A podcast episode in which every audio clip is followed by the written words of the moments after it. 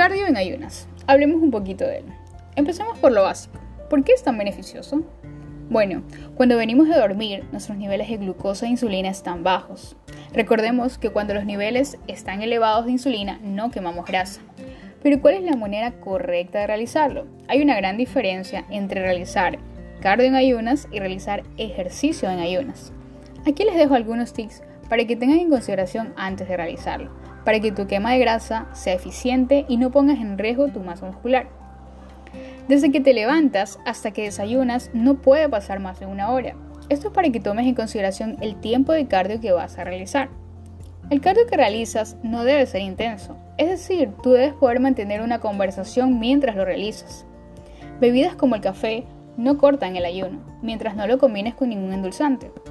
Al contrario, la cafeína aumenta la adrenalina, hace que las células de grasa se descompongan, liberan los ácidos grasos al torrente sanguíneo, haciéndolos disponibles como fuente de energía.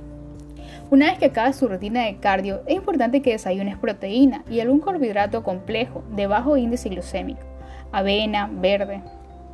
Si eres vegano, prueba con un plato de avena o con una cucharada de mantequilla de maní que tiene proteína y un huevo vegano, una cucharadita de semilla de linaza o chía y 3 cucharadas de agua o leche vegetal de almendras.